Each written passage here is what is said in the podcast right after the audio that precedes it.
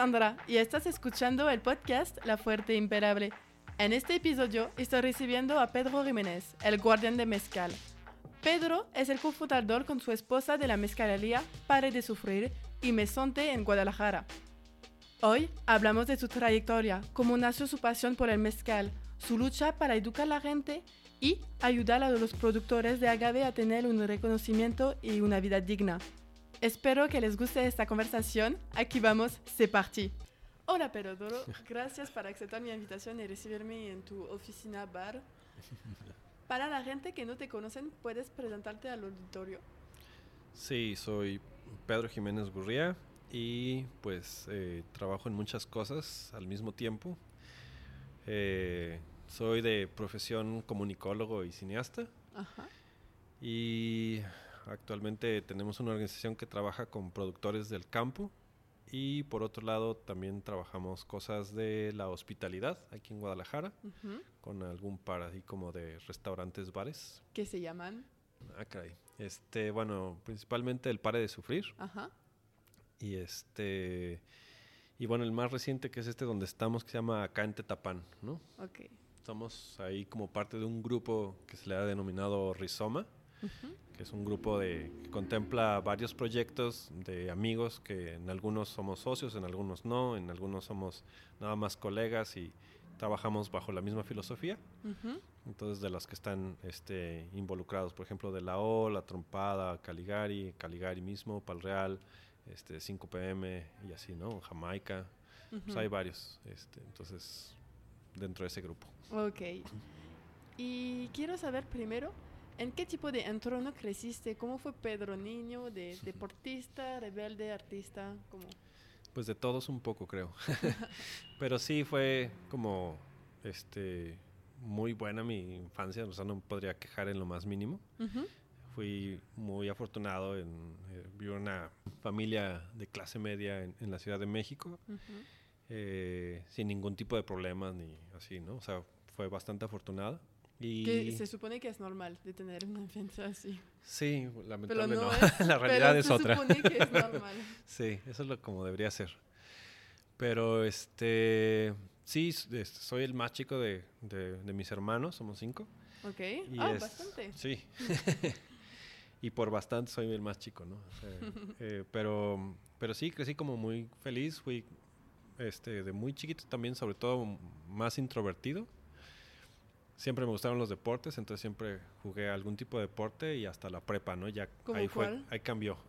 Principalmente fútbol, pero jugaba de todo, o sea, jugaba fútbol americano, nadaba, jugaba este voleibol, hasta badminton, ¿no? Ah, sí, sí de, lo que se fuera, de lo que se dejara, patinaba mucho también, ¿no? Este, y ya después cuando fui creciendo, sí fui más como de, de los que más, no diría rebeldes, porque pues tampoco era así de que fuéramos destruyendo cosas así en la calle ni nada. No de rebelde de este lado. Sí, más bien como de, de ideologías, ¿no? Así como de, no, es que eso no me convence, ¿no? Y pues sí, como que... ¿Tienes un ejemplo ahorita de...?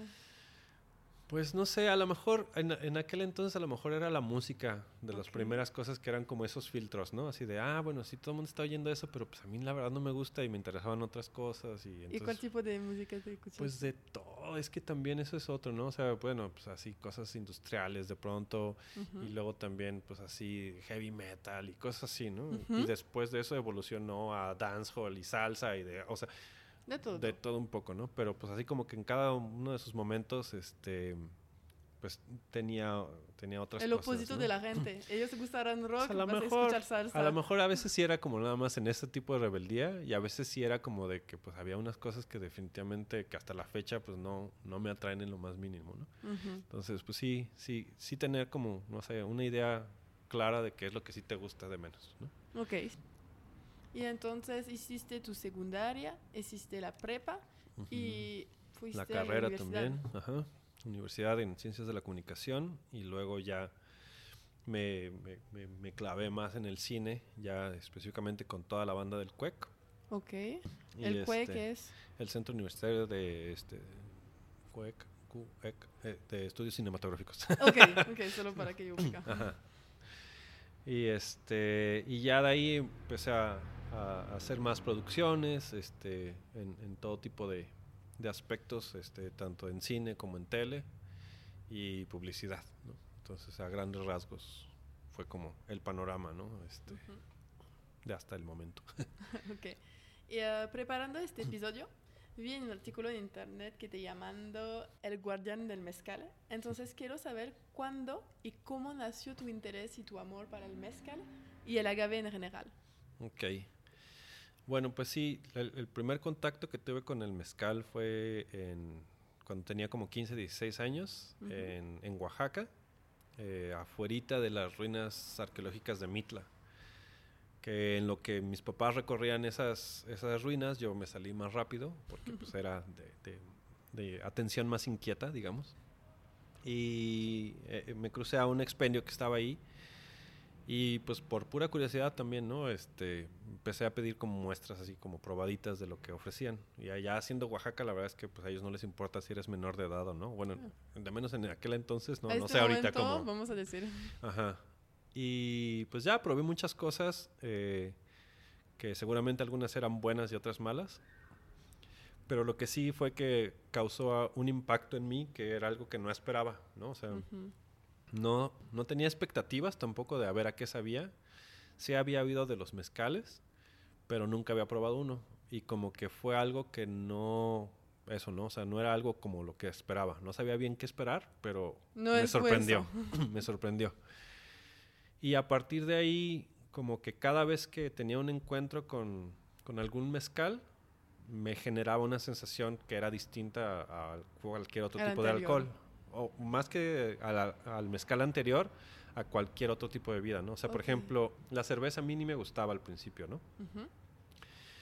El tequila tampoco, ¿no? O sea, pero, y pues bueno, tomabas aunque no te gustara, pues porque era la adolescencia, ¿no? Sí, tomas lo que sea. Exacto, ¿no? Este, es nada más como para andar en ambiente y ya, ¿no? Pero, pero siempre que caía como al mezcal, siempre generaba algo en mí que decía yo, ah, esto está interesante, ¿no? Este, y sí, ahí sí ya me empezaba a gustar, ¿no? Ya nada más, no era nada más la sorpresa, y yo decía, ah, me encuentro este saborcito que sí me gusta y que no es como el vodka o como el ron o cosas así que se me hacían demasiado, no sé, ¿no? O sea, demasiado saturadas, diría yo. Ok. Y en ese yo lo encontraba algo como más balanceado, más, más interesante, más complejo. Y a partir de ahí, pues ya este, cada vez que salíamos de producción, sobre todo a documentales, a diferentes comunidades, pues sí yo iba y preguntaba, ¿no? Oigan, aquí venden algún tipo de mezcal o algún destilado o algo así, y pues ya me llevaban a veces, o sea, me vendían de ahí de una tienda o me llevaban a conocer a quien lo hacía, ¿no? Así Y se lo comprabas directa- directamente. directamente. Sí, con los productores. Y ya de ahí, pues esa misma vena como documentalista, pues sí me, me llevaba pues, por instinto, ¿no? Tenía mucha curiosidad de saber cómo hacían los procesos y así, Ujú. ¿no? Entonces me ponía a platicar con ellos y ya, este, pues hasta ahí, ¿no? Y ya después, este, fue cuando empezaron a abrir lugares en la Ciudad de México que ya por fin podía saciar esa sed de buenos mezcales. No tenías que ir a Oaxaca o Exacto, a ¿no? Puebla, solo directamente en casa. Sí, y bueno, algunos pues de los que se ofrecían no eran tan buenos, de los como los que había probado, pero otros pues sí, ¿no? Y ya el simple hecho de tenerlo ahí a tres cuadras de donde trabajábamos en la productora, pues era una excelente forma de acabar el día o una semana pesada. Así, vamos por un Sí. mezcal, por favor, ¿no? Y ya, Sí, un Íbamos- mezcalito, sí. por favor. ya te re- relajabas, Por el soltabas el estrés. cuerpo y listo, ¿no? Ajá. Y eso fue, se me hizo costumbre, ¿no? ya como a partir del año 2000, que fue cuando empezaron a, a abrir estos lugares donde al menos vendían, no, ni siquiera eran propiamente mezcalerías, ¿no? Era un lugar donde Podías bar y probar alcohol. exacto, ¿no? Y por fin, porque es un alcohol mexicano que están haciendo desde siglo y Ujú. empezó en 2000. Es como, Exacto. ok, hay siglos atrás de Exactamente, ¿no? Así darle un pequeño reconocimiento a algo que se que era que mexicano. totalmente mexicano. ¿no? Y después, ya que me había acostumbrado a eso, fue cuando me moví y a vivir aquí a Guadalajara. Ok. Eso fue en 2005. Y ya ahí, este, pues oh sorpresa, no había la misma disposición de mezcales que había ya en Sí, la Ciudad de México. imagínate solo tres en, en Ciudad de México, entonces aquí como Sí, la mitad no. de uno. Exacto, ¿no? Y no, pues de hecho no había. No, No había, había, un lugar donde ofrecieran mezcales, ¿no? eh, o de menos no una mezcalería. Y lo que se ofrecía, que era normalmente como más bien en tiendas, así como en estas vinaterías y así, pues eran pues cosas terribles, ¿no? Así como gusano rojo o, tonayan, que pues, realmente ninguna de las dos son propiamente unos mezcales, ¿no? Ok. Entonces, pues sí surgió una inquietud en mí de decir, híjole, necesitamos ver cómo le hacemos para tener mezcal, aquí, ¿no? Y ya este, se fue derivando en que, pues bueno, yo seguía viajando y trayendo mezcales aquí a la ciudad. Digo que eran para consumo nuestro, ¿no? Y los empezamos a ofrecer a amigos en, fiestas. Y la gente, unas se interesaba, otros decían, no, ¿qué es esto? Guacala, que está muy fuerte o lo que fuera. Pero lo que sí fue es que sí generó interés. Y entonces eh, Mónica, que es mi esposa y socia en, en, Pared Sufrir y yo, decidimos empezar a hacer unas degustaciones ahí en la casa, en un paticito. Y empezamos a invitar como un pequeño grupo, pues los más cuates, ¿no? Así los 10 amigos como más cercanos. Y pues bueno, les, les, eh, les, explicaba cómo eran los mezcales y los diferentes tipos y por qué sabían diferente y así, ¿no? De lo que yo sabía. Ajá. Y de ahí, este, pues fue invitándose a más gente y más gente y más gente. Y ya entre broma y broma, pero pues a la mera hora sí. Una buena peda también. También, sí, como no. Varias, yo creo.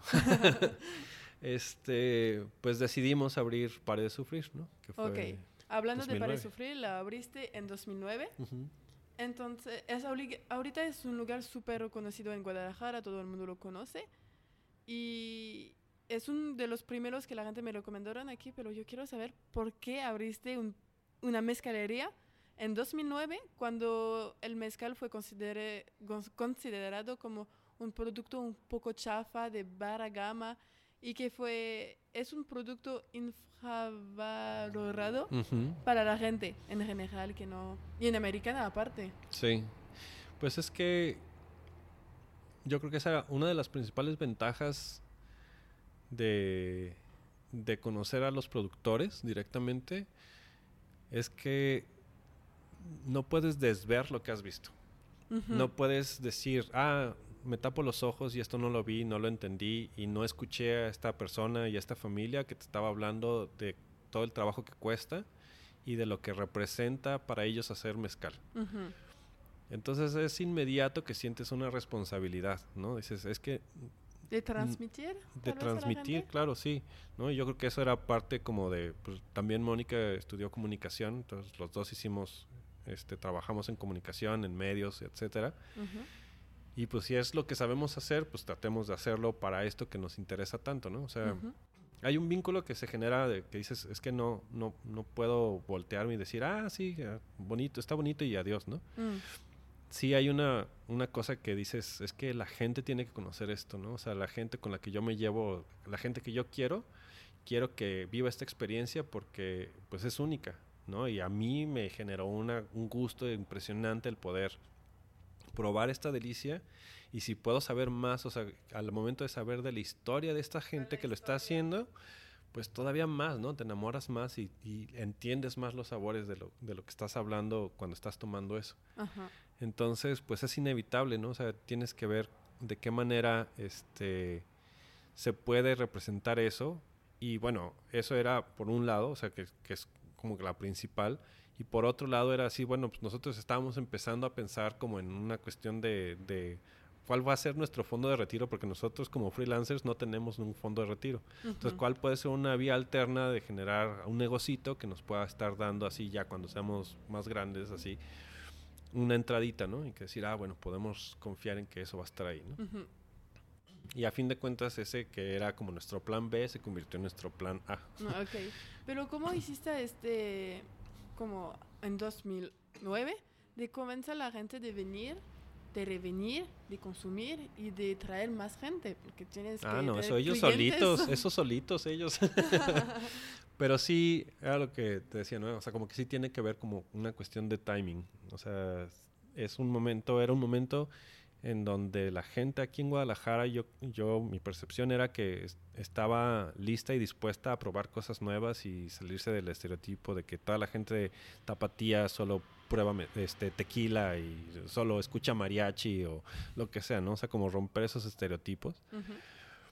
Y pues bueno, eso, eso fue una parte de lo que yo creo que fue, por lo cual fue bien recibido el Pare de Sufrir. Y por otro lado, se, se desencadenaron muchas cosas que, que, generaron fiesta, ¿no? O sea, que pues bueno, la fiesta, ¿quién le dice que no, no? Este, Nadie.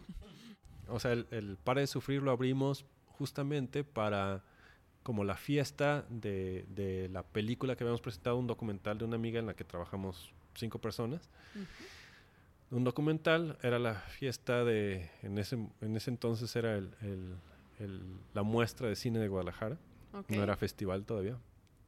y este, y entonces pues siempre se acostumbra, ¿no? Hay la, la proyección de la premiere de la película y bueno, después se hace una fiesta en algún bar o lo que sea nosotros estábamos montando, pero ese mismo día, ese mismo día que fue la función y que iba a ser la fiesta, estábamos montando las puertas de los baños, así, ¿no? O sea, era una okay. cosa... Fue el fin del pared de sufrir, el fin de la construcción, Ajá. pero todavía no listo para... Bueno, yo creo que era el principio de la construcción. no había nada, no había ni barra, o sea, era una Ah. mesa, así. Ok. El mural que está ahí pintado, estaba solo pintado el camión y lo otro estaba nada más trazado con pluma, o sea, no había nada. Ok, solo palet. Ajá. Había 15 litros de mezcal que se acabaron. Eso es bien. Eso ¿Verdad? es una Es- buena... Eh, había eso y música para bailar. Es el Eh, más importante. Pues eso fue lo que, esa fue la fortuna y la condena del Pare de Sufrir, ¿no? Esa, esa primera fiesta, creo que toda la gente que fue a esa fiesta todavía la recuerda a, ¿Así? a casi 12 años de distancia. Wow. Y entonces todo el mundo decía, así va a ser siempre. Y nosotros, no, no, no, no, esto es una Sí. fiesta así de... No, la, la mezcalería va a ser así de, pues todos sentados y música de fondo y comiendo entre cosas y bien tranquilito, ¿no? Porque pues así eran las mezcalerías que teníamos referencia, ¿no? Tanto en En Oaxaca como en México Ciudad de México, ¿no? Pero pues bueno, ese fue el primer estigma, ¿no? Y después, muy al principio de, de cuando empezamos el Para de Sufrir, en el MAS, en el Museo de Arte de Zapopan, Ujú. Hubo una exposición de música de Tijuana. Entonces toda la onda así del norte y todos los DJs que estaban como en super boga venían y daban conferencias y querían un lugar para tocar después, para hacer fiesta. Ok. Y nosotros nos llevábamos muy bien, de hecho teníamos un programa de radio, también otra de las cosas que también hacíamos, este, eh, de música Ajá. con la gente de Radio Global. Ok. Así se llamaba la, la, la, la radio de internet, en este, que estaba muy, muy basada en Tijuana. Entonces, como ya había ese, esa conexión, pues todas las fiestas se hacían aquí todos los jueves. ok. Entonces, pues caía toda la banda y pues fiesta, fiesta, fiesta, fiesta. Entonces, pues eso generó pues otra cosa, ¿no? O sea, se le agregó esa parte así de, ah, bueno, pues hay buenos, hay unos mezcales que están buenísimos que nadie había probado nunca. Ujú. Luego la, la fiesta se pone increíble. Y luego yo, pues bueno, como también ponía música, es otra de, te digo que multitask. Ajá. Unos amigos y yo poníamos música en fiestas y en bares, así, este, como un colectivo. Y poníamos más bien como cosas así como dancehall, dub, poníamos este, cumbias, funk y así. Un poco de todo. Sí, sobre todo música bailable. Ok. ¿no? O sea, sí era para bailar. Y este, y yo llegué aquí así, pues como entre payasada y no, como que yo veía así como esta tendencia de mucha música electrónica aquí, ¿no? Había mucho, este, eh, deep house, house techno, etcétera, ¿no? Y yo decía, pero es que también, pues bueno, o sea, poner de esa otra música que yo también escucho allá y que se me hace como bien divertida. Y empecé a poner, por ejemplo, este, cumbia sonidera, ¿no? Así de Puebla y del Estado de México y o electrocumbias, ¿no? Que empezaban apenas así como a salir. Y yo veía la reacción de la gente así como que, ¿Qué es eso? ¿qué está sonando? O sea, como que, como que me sonaba parecido, pero no es y suena como esta onda así. Entonces la gente se sorprendía y empezaron a ver como cosas, este... Empezaron así como a, a ver eventos que, que jalaban a más gente de diferentes rubros. Y eso fue algo que nos gustó desde un principio del Pare de Sufrir, que e- era un lugar completamente ecléctico, ¿no? O sea, toda la gente que iba, no importaba ni edad, ni posición socioeconómica, ni cultural, ni de ideología. Era impresionante ver así, parecía de chiste, ¿no? Así de que llegó al bar un, un punk, este, una fresa así de, una señora copetuda de, de Chapalita Ajá. Y luego este hipster y luego al lado este era el que estaba cuidando los coches, ¿no? Ok. Y así eso estaba en la misma barra y todo el mundo cotorreando, ¿no? Así Wow. Es diciendo. increíble porque aquí es, hay mucha distinción social, Sí. entonces es increíble de juntarlo y que la gente se hablen en el mismo lugar. que ese, pues ya así como que, yo no sé si qué tan bien esté de como hablar de esas cosas así de siendo, siendo Ujú. yo, pues, pero como que ese yo también creo que fue un- un- una cosa que también a la gente le empezó a llamar la atención, porque sí había mucho este movimiento de bares y así, pero muchos de esos lugares sí eran así como de de sentirte como, o sea, que tenías que cumplir ciertas reglas estéticas, ¿no? Ajá. O sea, o ciertas actitudes, ¿no? Si Y vas eran en este bar, tienes que vestirte de una manera de Casi, casi, ¿no? O que sí la estética era como completamente marcada y entonces que si los tapices, que si la alfombra, que si no sé qué, todo así súper cuidado, ¿no? Y luego llegas a Pared Sufrir y son cuatro paredes, es una cochera casi, ¿no? Así es una cuatro paredes pintadas ahí nomás. Sí, una cochera súper bien hecha, entonces. ¿no? Yo quiero la misma. Pero pues ah, lo que siempre le apostamos fue así de, pues mira, tener buena barra, o sea, que el producto esté bueno Ajá. y que haya buena música. Esa fue la apuesta, ¿no? Ok. Y la gente, la verdad es que pues también no había lugares para que no fuera para bailar este música electrónica para jóvenes, ¿no? O sea, todo lo que había así de para bailar como más cubano o, o así este más tropicaloso, digamos, pues estaba este la mutualista o este el salón Veracruz, cosas así, pero ya era donde pues ya iban viejitos casi, ¿no? Nada más a bailar.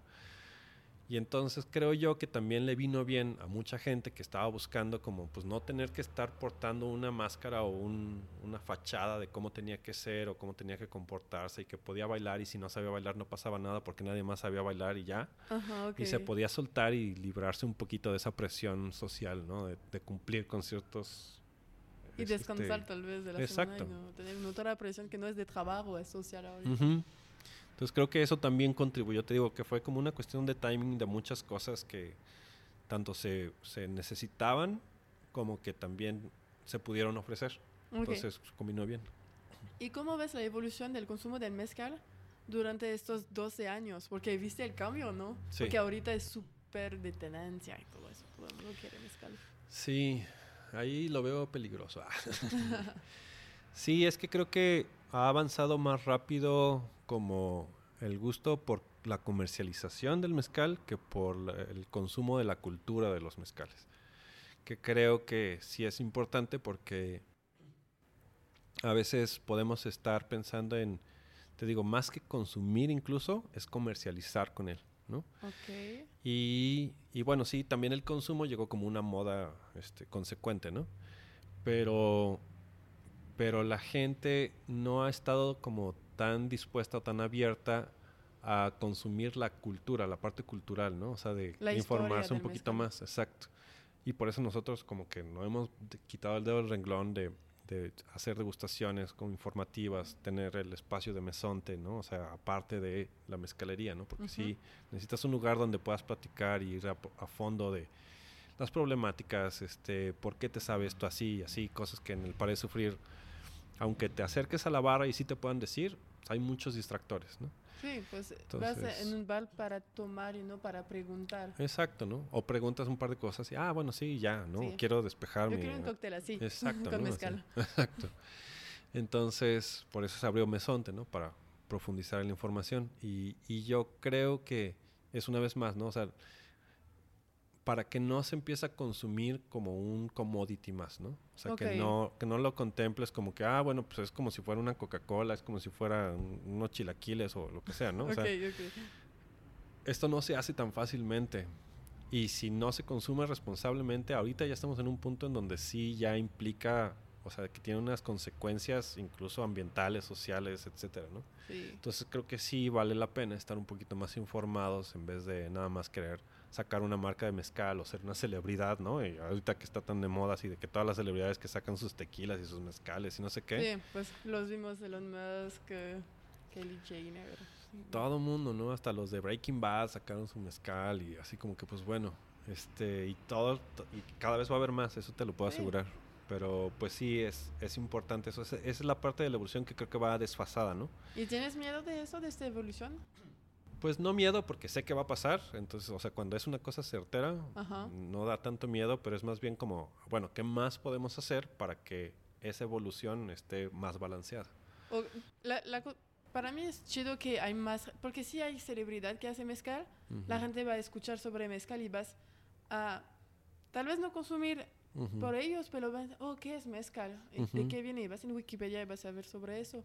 Tal vez, eh, pienso que eso obligatorio que algo pasa súper famoso y que después se regresa a la origen y dice, oye, pero ¿qué es la origen del mezcal? No es la gente famoso, es algo más de antes, desde siglos. Sí, lo preocupante es que sí hay el tiempo para eso. Porque el problema es que no es como otros productos que se pueden dar como muy rápido. No, porque es ocho años mínimo. de crecimiento. Hay unos que hasta 30 años, ¿no? se tardan. Entonces va más rápida la, el, el, el, avance de depredación que el de información. Entonces, a lo mejor para cuando ya diga la gente, así la mayoría de la gente, ah, bueno, pero ¿y qué es el mezcal? Ah, pues era una cosa que existía, pero ya se hace de manera industrial y ya lo que era en realidad ya no existe. Hablando de eso, ¿puedes decirme la diferencia entre una tequila y un mezcal? Porque la gente me dice, siempre hay versiones diferentes. De cada persona tiene su propia versión y yo soy pues las tienes que contar ahorita me dices. Y yo quiero la diferencia, si puedes dármela, entre un mezcal artesanal, un mezcal tradicional y un mezcal industrial. Porque parece que son diferentes también. Mucho. Bueno, empezamos con el del tequila y el mezcal. Ajá. Eh, el tequila, digamos que a grandes rasgos, eh, podríamos decir que son dos las diferencias, ¿no? Eh, como un antecedente muy rápido, el tequila también era, era una especie de mezcal. Ok. Hay hasta publicidad de Cuervo que dice fabricante de vino mezcal. Sí, ok. Entonces se le conocía como vino mezcal de tequila. Ok. Era un vino, porque esta cuestión de que a todos se le dice vino. Vino de mezcal. Mezcal se le llama aquí en Jalisco a la planta, no al destilado. Entonces las plantas, si tú las ves ahí, dices, ah, ese es un mezcal. Es un mezcal la planta azul. Como el, tipo de agave se llama mezcal. Ajá, así se le llama aquí en, Jalisco, sobre todo. ¿no? Está en otros lados son magueyes, pero aquí, especialmente en Jalisco, este, a las plantas les dicen mezcal. ¿Pero no dice Entonces, agave? es el nombre científico, ¿no? Que ah, ese... Ya luego si quieres platicamos, pero pero sí, digamos que agave y maguey es lo mismo. Ok. Y a esta gente le llama mezcal, porque de hecho mezcal no solo significa el destilado, mezcal es una palabra náhuatl compuesta de dos vocablos, metal e iscali, que significan maguey cocido. ¿no? Ok. Entonces, primero y antes que ser un destilado, era un alimento. Que ¿Para comer? Sí. Oh. Es el, de hecho, era la principal fuente de carbohidratos de todo de Mesoamérica desde hace 9500 años. ¿no? Hay pruebas de, restos de maguey masticado en valles centrales de Oaxaca. ¿no? Este, entonces, la planta se le llama este, maguey ¿no? o, mezcal en este sentido, porque una vez que se cocía, eso era lo que se. ese era el nombre de mezcal. Entonces, ya un derivado que era un destilado, pues bueno, venía del mezcal. Ok, entonces el mezcal es la, un producto destilado y de parte de eso hay una, uno que se llama tequila. Ajá. Era vino mezcal de tequila. Ok. Este, entonces era ese mezcal que se hacía en esa región solamente. Y después, con el paso del tiempo, entradas de normas y de este, denominaciones de origen y demás, se decide que el tequila, que originalmente se hacía con muchas variedades de maguey, solo se va a poder hacer con una sola variedad, que es el Tequilana Weber variedad azul, y el Tequilana Weber es una subespecie de agave. El, digamos que la versión silvestre es otro agave que se llama angustifolia. Entonces, esa es la primera y yo creo que más significativa este, diferencia entre eso y el mezcal, que el tequila solo se puede hacer con una, una variedad de una subespecie de agave. Y en cuestión de los mezcales, hasta el momento se han contabilizado, creo que son 54 especies con todas sus variables, ¿no?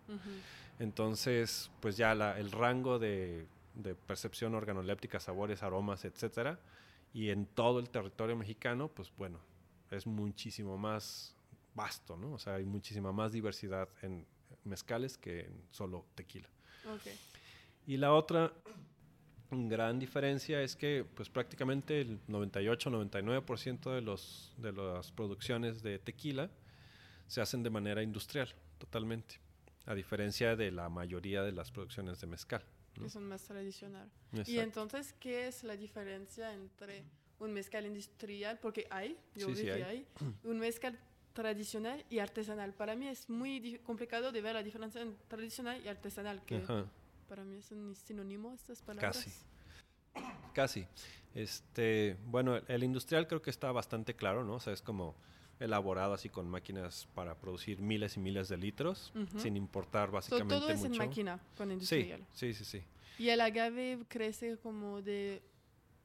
¿Le dejan dos años o más? o- Pues mira, sí nos ha tocado ver que los cortan, por ejemplo, si a lo mejor tardaría 8 a 10 años en crecer un- uno de estos agaves azules, sí hemos visto que se, se pueden, se- los han cortado desde 3, ¿no? Ok.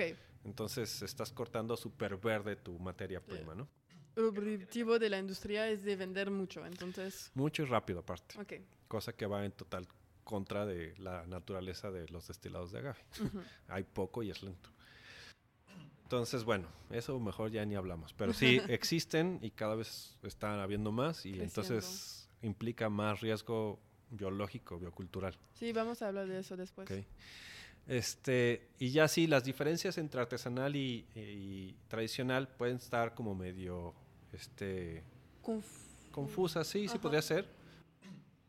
Lamentablemente, ahorita la, la categoría artesanal es la más amplia que hay, ¿no?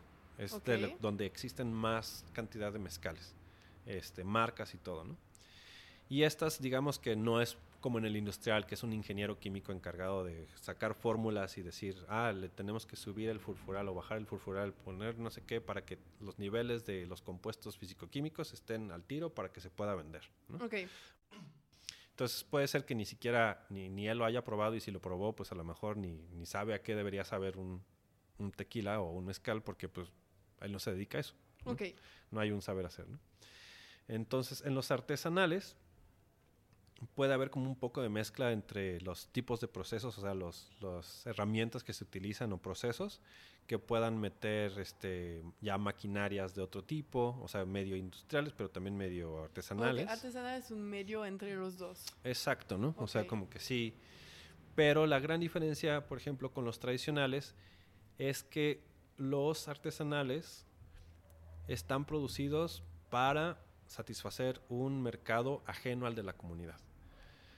Eh, por ejemplo, entonces tengo que ir ahorita a mezcal tradicional. Un Ujú. mezcal tradicional es aquel que se, ha- es- que se hace en comunidades con tradición mezcalera, o sea, que llevan varias generaciones y hay un reconocimiento de producción de mezcal desde varias generaciones atrás. Entonces, que ha crecido junto con el pueblo para consumo principalmente local, para autoconsumo. Ok. Y para fines, esto originalmente ahorita ha ido cambiando, pero principalmente para fines este, de celebraciones culturales, ¿no? O sea, desde religiosas hasta bodas, 15 años, funerales, etcétera, ¿no? De ahí el dicho este de para todo mal mezcal y para todo bien también, que siempre está presente, ¿no? Está más sobado que nada, pero tiene su fondo ahí, ¿no? O sea, de que sí, pues puede ser para un funeral o puede ser para una boda, ¿no? Entonces, cualquiera, pues es ahí la está, ¿no? bebida para cuando hay comunitaria. eventos. Ajá, es, es una bebida comunitaria. Entonces la cosa es que esos tipos de mezcales, los tradicionales, tienen lo que se le ha denominado como gusto histórico. Y ese gusto histórico es ese proceso, ¿no? Donde el productor con la comunidad van decidiendo qué tipo de sabores y aromas les gustan a ellos, a qué les gusta que sepa el mezcal a ellos. Entonces se vuelven algo como completamente, como muy de identidad cultural, ¿no? Y no les importa si al pueblo de al lado o al otro continente no les gusta.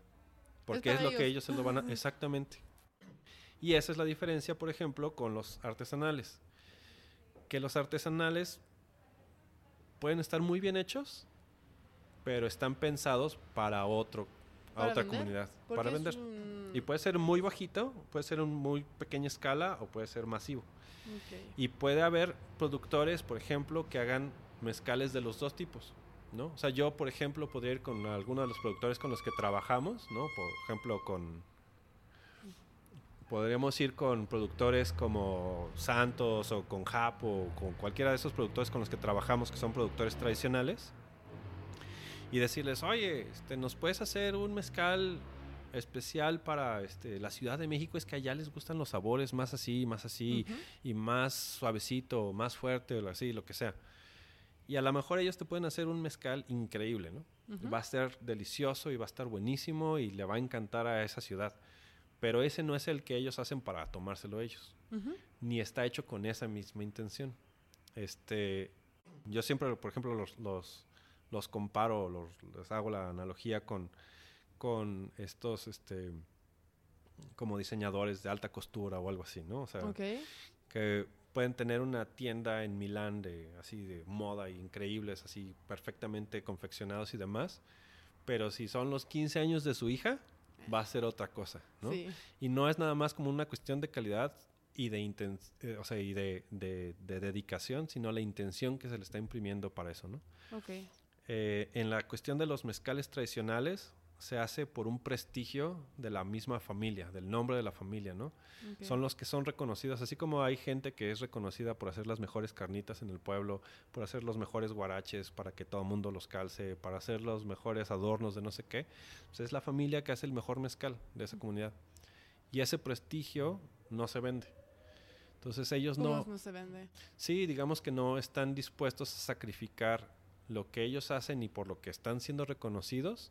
Que la gente quiere comprar estos mezcales tradicionales porque es es súper bonito en el papel, pero que no quieren tomar, ah, como poner este precio, como podríamos poner en un vino o en un whisky o en coñac. Entonces, O sea, sí en parte también, pero más bien a lo que me refería es que ellos, por lo que hacen ese mezcal, es por el reconocimiento que tienen en su comunidad. no es por lo, lo demás. Exacto. Y entonces ya son reconocidos y ese prestigio, pues es lo que les ha costado todo ese aprendizaje y este saber hacer. Y ellos no van a estar dispuestos a cambiar eso y decir, ah, es que ya don Macario está vendiendo no sé qué cosas tan feas porque pues le pidieron y le pagaron mucho dinero, ¿no? Para poder producir y vendérselos a. Australia o donde quieras, ¿no? Entonces ellos van a seguir haciendo ese. A lo mejor hacen unos que sí están destinados para venta, ¿no? Pero ellos no van a dejar de hacer el que hacen para Sí, su para comunidad ellos. siempre, ¿no? Y no nada más es para ellos como familia, sino es para esa Para comunidad. el pueblo, la comunidad y todo. Entonces, pues sí, e- existe esa, y ese es como el gran meollo de, de la diferencia entre un tradicional y un artesanal. Ok, eso lo entendí ahorita. Y yo vi que hiciste una película en Ujú. 2012 que se llama Viva Mezcal y que voy a poner en la descripción para que todo el mundo pueda verlo porque lo vi Ah. y es súper bien hecho. Ah, qué bueno. ¿Por qué elegiste de hacer esta película? ¿Cuál fue tu motivación? Eh, en ese momento estaban sucediendo ahí unas este, cuestiones legales. Este, se estaba proponiendo generar una norma, que era la norma 186, Ujú. para los destilados de agave. Y al mismo tiempo se estaba intentando a través de la, de la industria tequilera, eh, ¿cómo se dice? Registrar el- la palabra agave como una marca comercial. Ah, sí. Hermoso. Genial, como vino. Ajá, uva. Va. Uva. Uva. ¿Por qué no? sí. ¿no? Este, entonces, pues había mucha gente que tuve la gran fortuna de conocer este, en diferentes rubros como biólogos, antropólogos, historiadores, lingüistas, arqueólogos, que conocían del tema y que yo es que esto no puede ser, o sea, esto no, o sea, no podemos permitir esto, ¿no? Otra vez más esa, esa parte del compromiso que te decía, ¿no? O sea, de que no puedes, si estás viendo to- todo lo que representa esta cultura, no puedes quedarte cruzado de brazos y hacer nada si estás viendo que está en riesgo. Sí, la cosa es que como no todo el mundo puede, porque sí es un como una distinción, como agave, no todo el mundo va a pa- poder apagar eso. Y entonces es las industriales, los ricos y todo que van a pagar. Y los otros, pues sí, pero yo es agave, es una planta.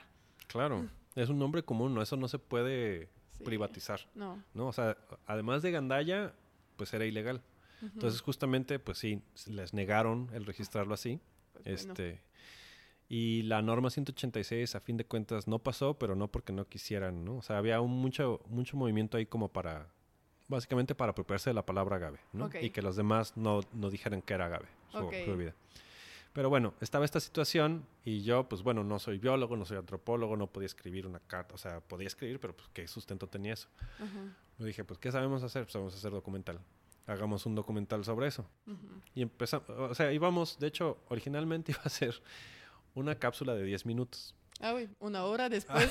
Exactamente, una hora después resultó que no.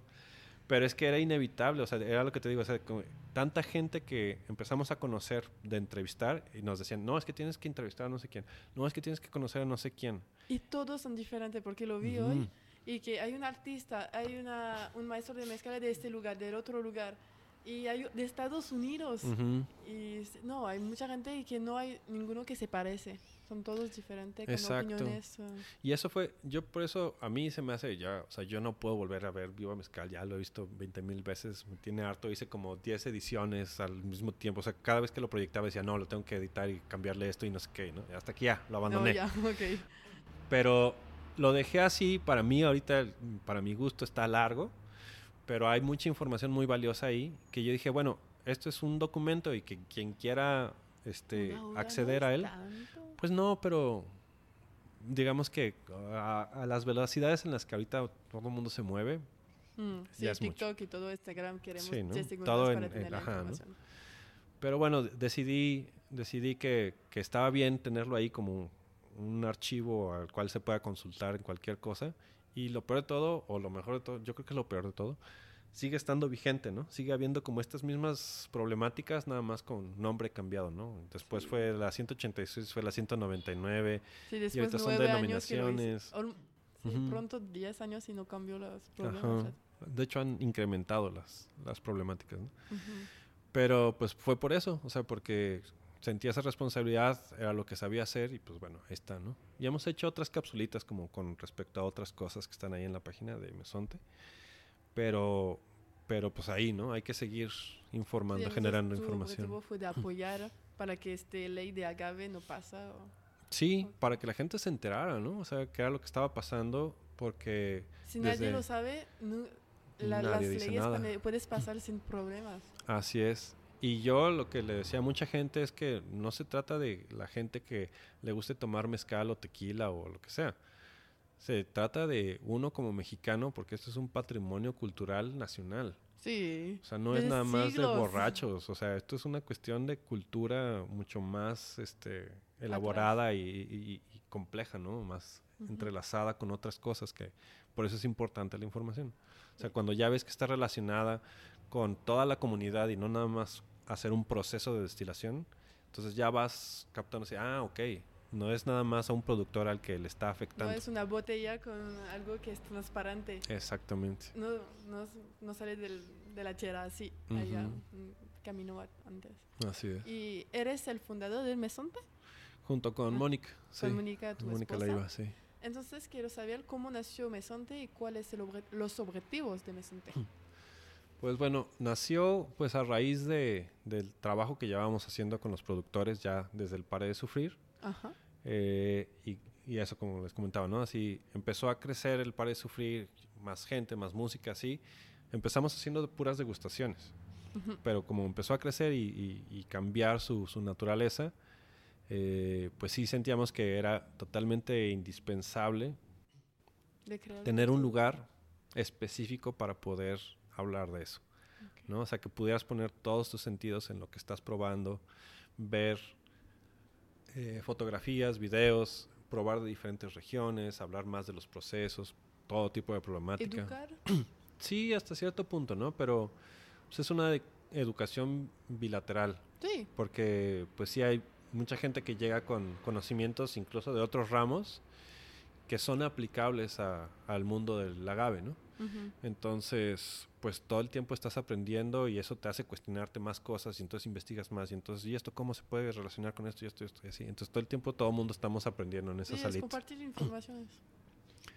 Y pues ya, o sea, básicamente es preservar esa cultura, ¿no? O sea, eso es parte de, del objetivo, de los objetivos de Mesonte, es eh, preservar difundir esa cultura, ¿no? Y creo que pues, a veces hasta puede ser un pleonasmo, ¿no? Porque a la hora de, de difundir esta, este tipo de información se preserva, ¿no? O sea, la gente crea conciencia y, puede respetar más, valorarlo más y entender más a profundidad de qué se trata, ¿no? O sea, cómo, cómo es, por qué se convierte en un patrimonio cultural. ¿Y ahorita es un patrimonio cultural? Claro. Es, pero es definido ah, no. por, la ley. Okay. No, lamentablemente. Tal vez pronto. Ojalá. Sí.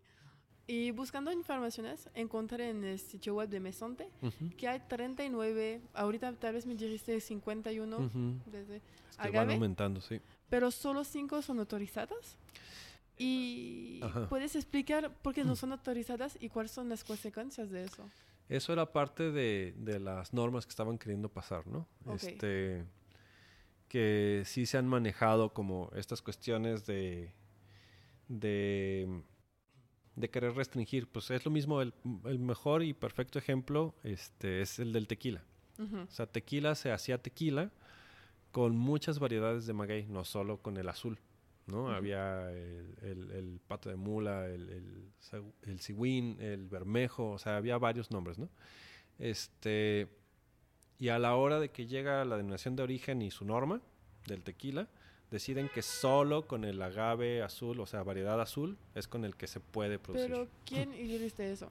¿Quién eligió eso? ¿Cómo es, no, Yo me lo he preguntado, ¿Del gobierno o es los proveedores que hoy queremos proteger? Entonces vamos a... Eso no es proteger, al revés. O sea, porque lo que estás generando... de una denominación de origen es protectar y... En papel, en papel.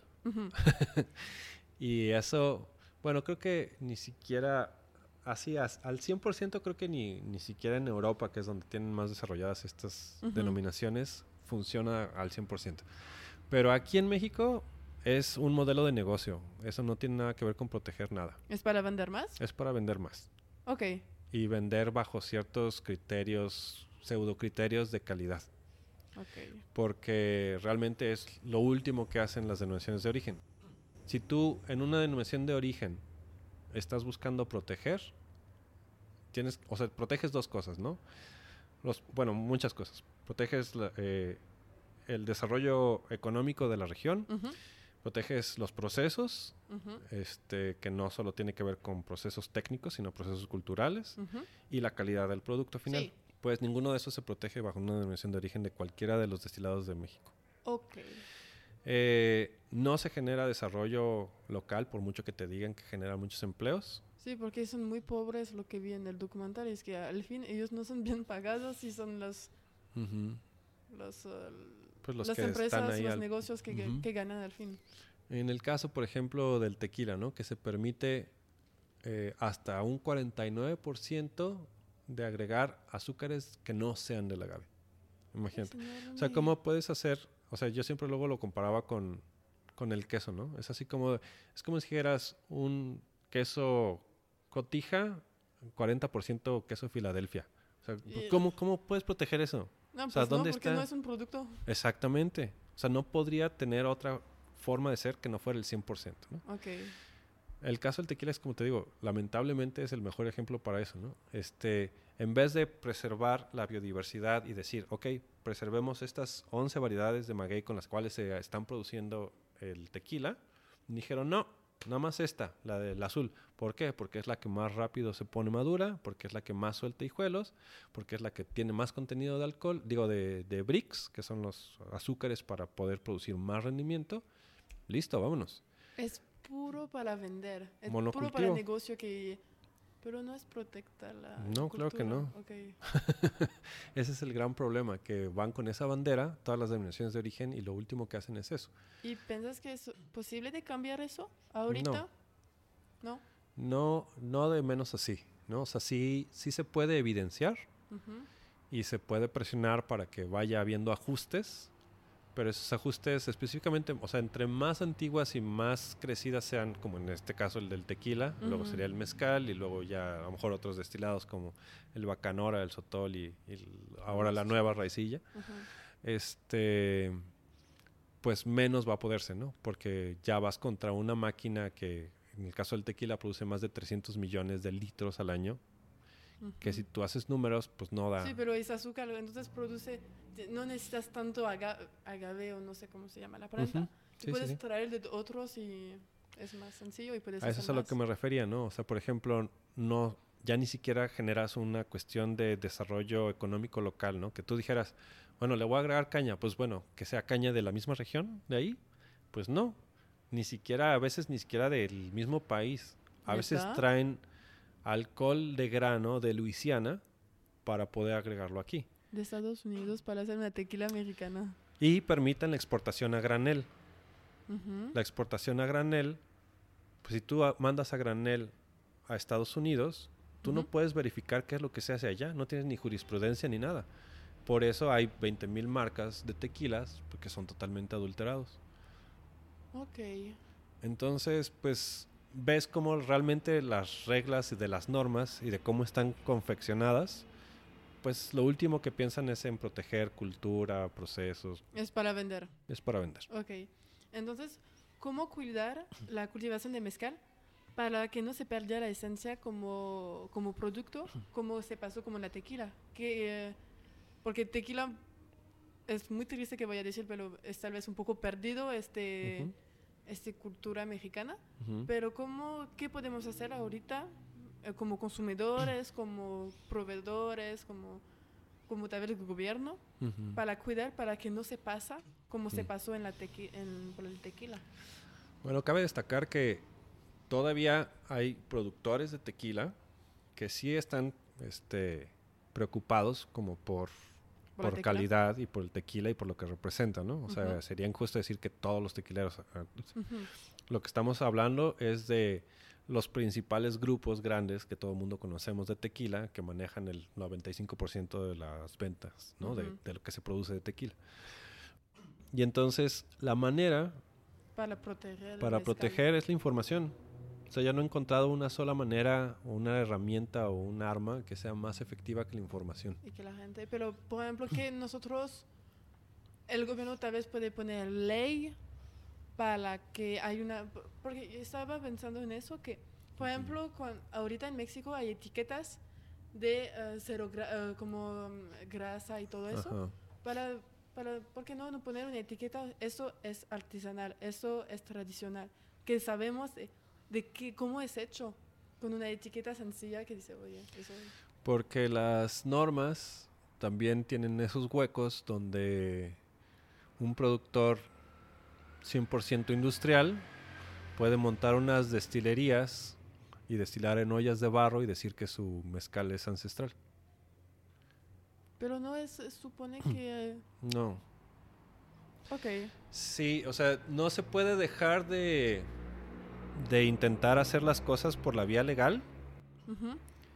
Aunque sabemos que muy poco se va a conseguir por ahí porque lo hemos hecho. O sea, hemos entregado documentos, hemos entregado estudios, análisis, bla, bla, bla, bla. Y no funciona. No funciona. O sea, no les la hacen otra caso. manera que ahorita tú quieres hacer es de informar a la gente. Sí, esa siempre ha sido la apuesta. O sea, la norma 186, a fin de cuentas, se detuvo porque se informó a mucha gente y esa, esa información llegó a, más allá de las fronteras mexicanas. Entonces ah, llegó principalmente a Estados Unidos, que es el principal eh, mercado y, vendedor, ¿no? O sea, bartenders y restaurantes y bares son los principales vendedores de tequila y destilados de agave. Cuando esta información de qué es lo que se está tratando de hacer con estas normas llega a esta gente, pues es gente que a fin de cuentas es un poquito más consciente y un poquito con más sentido común, un poquito de responsabilidad de decir, a mí sí me interesa saber cómo son los procesos, ¿no? Justamente lo que dices, cómo están hechos, se está haciendo bien para la comunidad o para las tierras o no, o qué. Entonces cuando se evidencia esto, fuimos un grupo de bartenders, este, promotores y así a, la Cámara Nacional de Industria Tequilera a hablar sobre esto, allá al CRT. ¿Dónde? Aquí en Guadalajara. En Guadalajara, ok. Y exponer, ¿no? Así de, oye, es que esto no está bien, ¿no? O sea, no estamos de acuerdo. Hay estas otras opciones para poder hacer eso que dices que quieres hacer. Este, ¿por qué no se hace así, no? no, pues es que no, no cabe, casi casi que no cabe en nuestra agenda, ¿no? O sea, no nos da tiempo de hacerlo. Y a fin de cuentas, pues sí fue un momento en donde, donde sí se puso la gente de Estados Unidos diciendo, no, pues es que si tú vas a ir con esa postura, pues entonces olvídate de nosotros. Ok, entonces, es la presión de un otro país que, que compra, es por los dineros. Esa es su principal motivación. Ahorita el gobierno, si hay una ley que pasa, es por los dineros. Entonces usted tiene que, pues, ¿quién compra? Convencer a la gente que compran, eh, oye, mi manera es mejor, para que el gobierno y los, todos eso, se convencer ellos. Y no es por el respeto de la cultura, pero es por negocio. Pues sí, digo, se intenta hacer eso, pero por ejemplo, los mismos que generan esas normas para esos destilados son los que están detrás de esos negocios. Sí. Entonces, es muy difícil, ¿no? O sea, lo hemos hecho y todas las veces que se ha generado algo así, lo hemos intentado, hemos explicado, documentado, mostrado con pruebas fehacientes. Ah, no, pues sí, está muy interesante, pero... No pues vamos a ganar dinero con eso, entonces no Básicamente, o sea, no te dicen eso, pero pues es eso.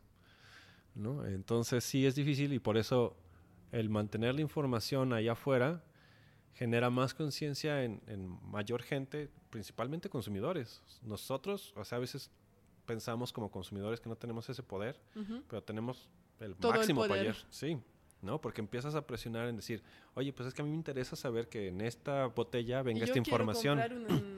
Y si tu botella, ajá, y si tu botella no tiene esa información, pues no me interesa y entonces... Las industrias van a cambiar el chip, ok, pues si no, no voy a vender. Exacto.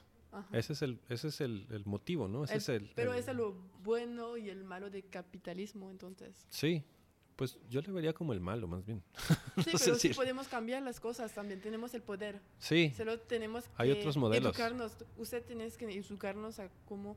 Pero ¿de qué manera, como operacional, podemos educar a la gente? Entonces, ¿de qué manera? Pues compartiendo información como en las redes sociales hacer campañas, claro, boca por boca. En todas, todas las maneras, ¿no? Por eso, por ejemplo, también los bartenders son súper esenciales en esta, en este, en esta dinámica, ¿no? Ellos son quienes están ahí al frente de todos estos destilados y quienes van a poder comunicar algo a los consumidores, ¿no?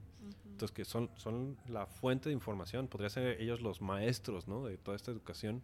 Entonces, educas o como enseñas a tu, todos los ventendes que tienes ah, sobre el mezcal. Sí, claro. O sea, hacemos capacitaciones, este, y pues cada vez que hay chance, pues bueno, platicamos un poquito de algún tema o algo así, pero pues estar en contacto constante para que sepan desde el principio, ¿no? Así desde cero, qué son estos mezcales y por qué se ven así, por qué se seleccionan esos y no otros, o sea, qué, qué ventajas, qué estás aportando, qué no estás con qué no estás contribuyendo.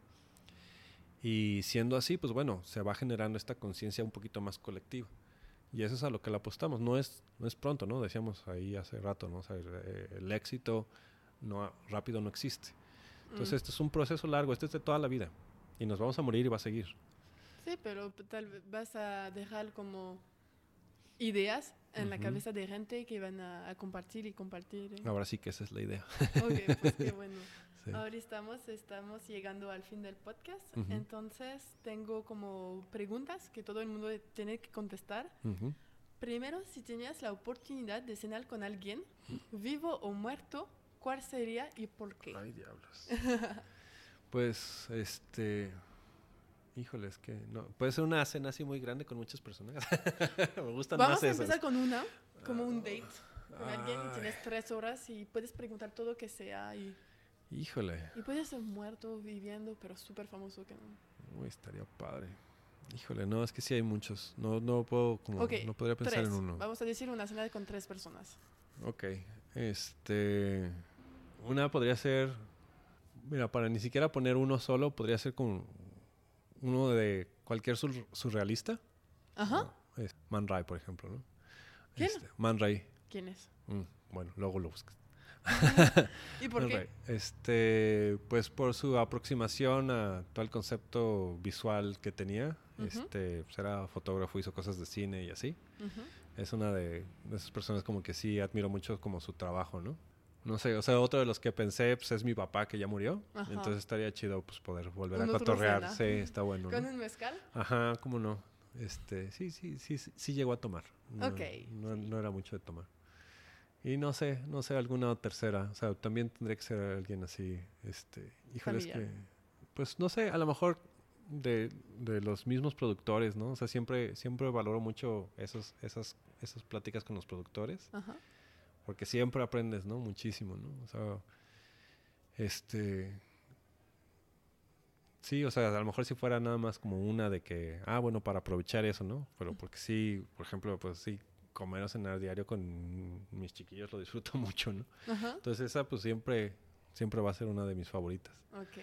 Así, no sé, hay muchas, muchas personas como que sí, Son son, son, sí admirables, ¿no? O sea, David Lynch como director, ¿no? O sea, sí hay mucha gente que, que admiro, que, que me gustaría cotorrear. Ah, qué bueno. Sí. Am, ahorita tu recomendación de libro, de podcast, de cuenta Instagram, película, música que te inspira y quieres que la gente lo conoce.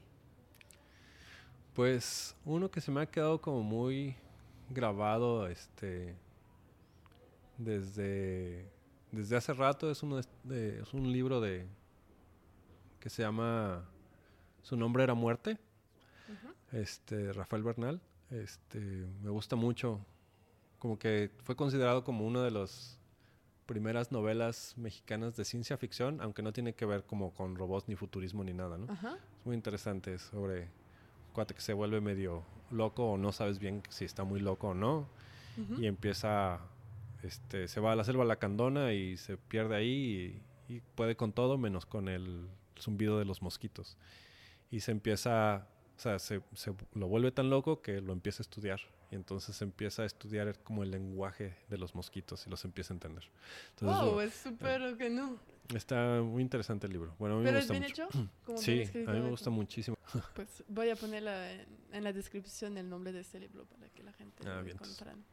Y quién quería escuchar aquí en este podcast que tú, te gustaría saber su trayectoria, su historia y sus Mm. opiniones. alguien muy viejo Muy. Tendría que ser alguien muy viejo. ¿Por qué? ¿Y por qué? Por la experiencia. ¿Ok? Creo que se ha perdido mucho esa, esa costumbre de escuchar a los ancianos, ¿no? O sea, que siempre se había hecho en todo tipo de tribus, ¿no? O sea, por eso eran los jefes de, ¿no? Porque Ajá. pues ¿Y yo quién, lo veo, por ejemplo, en los productores, ¿no? O sea, yo lo veo en los productores que pues el que produce algo como que está súper completo, así como que lo ves que, que hay mucho detrás normalmente es de los más viejos. Y es que puede haber nuevos como muy buenos produciendo, pero la experiencia no, no, no hay de otra. O sea, esa tienes que pasarla, ¿no? ¿Y tienes un nombre de, de un productor eso? Bueno, pues con los que trabajamos y te digo, ¿no? O sea, creo que ahorita a la gente que más admiro está viva y está bien padre eso, o sea, poder, ¿no? O sea, por ejemplo, Japo o Don Lorenzo, Don Lorenzo yo, sí, yo que se convirtió en mi figura, figura paternal, ¿no? ¿Así?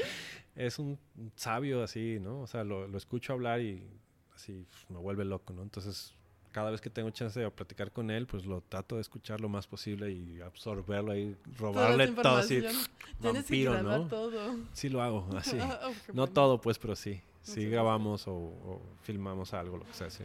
Ok, qué bueno. Y la última pregunta, ¿dónde la gente puede encontrarte si, tienes, si tienen preguntas? Pues bueno, siempre pueden escribir a info arroba mesonte, ¿no? O al mismo Instagram de mesonte también. Y que voy a pues, poner en descripción. Ok, pues sí, ahí, ahí puede estar como, ¿no? Ahí está la vía siempre directa y siempre contesto todo lo que, lo que me manden ahí sin broncas. Pues muchas gracias Pedro No, para pues tu tiempo y No. nos vemos pronto. Muy bien, Gracias. gracias a ti, a tomar mezcalito. Gracias para escuchar este episodio hasta el fin. Si te gustó, apóyame poniendo 5 estrellas y un comentario en el app que utilices. En espera del siguiente episodio, puedes seguirme en Instagram en La Fuerte Imperable. Nos vemos pronto. A bientôt.